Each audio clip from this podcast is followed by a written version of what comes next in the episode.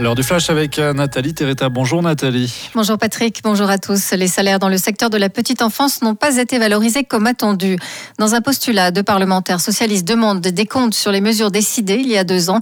Il s'agissait alors de valoriser à hauteur de 6 000 francs supplémentaires un emploi plein temps pour 2021, puis pour 2022 d'augmenter la subvention cantonale aux organismes qui les emploient pour couvrir ainsi la totalité de la valorisation salariale. Le problème, c'est qu'une partie des quelques 2000 employés concernés en Valais n'auraient pas bénéficier de l'entier de ces augmentations, dénoncent les parlementaires Valentin Aymon et Patricia Constantin.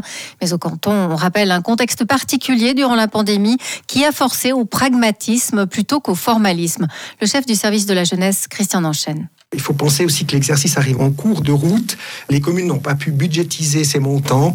Alors clairement, euh, plusieurs communes ont dit, ben, si on doit nous euh, mettre la main au porte-monnaie pour verser cette part patronale, on préfère renoncer. Et là, on aurait créé alors un vrai déséquilibre dans le canton. Donc on a permis effectivement cette souplesse dans l'application. Donc incitation plus que contrainte bah, disons, euh, pragmatisme et réalisme. C'est-à-dire qu'il fallait réussir à, à, faire en sorte que, in fine, ces 4 millions arrivent dans la poche des collaborateurs et collaboratrices de ces structures. Et sur ce point-là, l'exercice a été pleinement réussi. Le dossier sera traité cet après-midi au Parlement.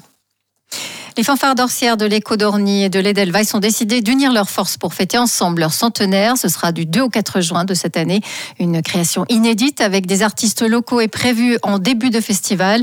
Le spectacle Le Rouge et le Noir, comme les couleurs politiques des deux fanfares, racontera en 10 sketchs les différentes décennies de 1921 à 2021. Pas moins de 35 sociétés de musique seront présentes durant tout le week-end, soit le double d'un festival de musique habituel.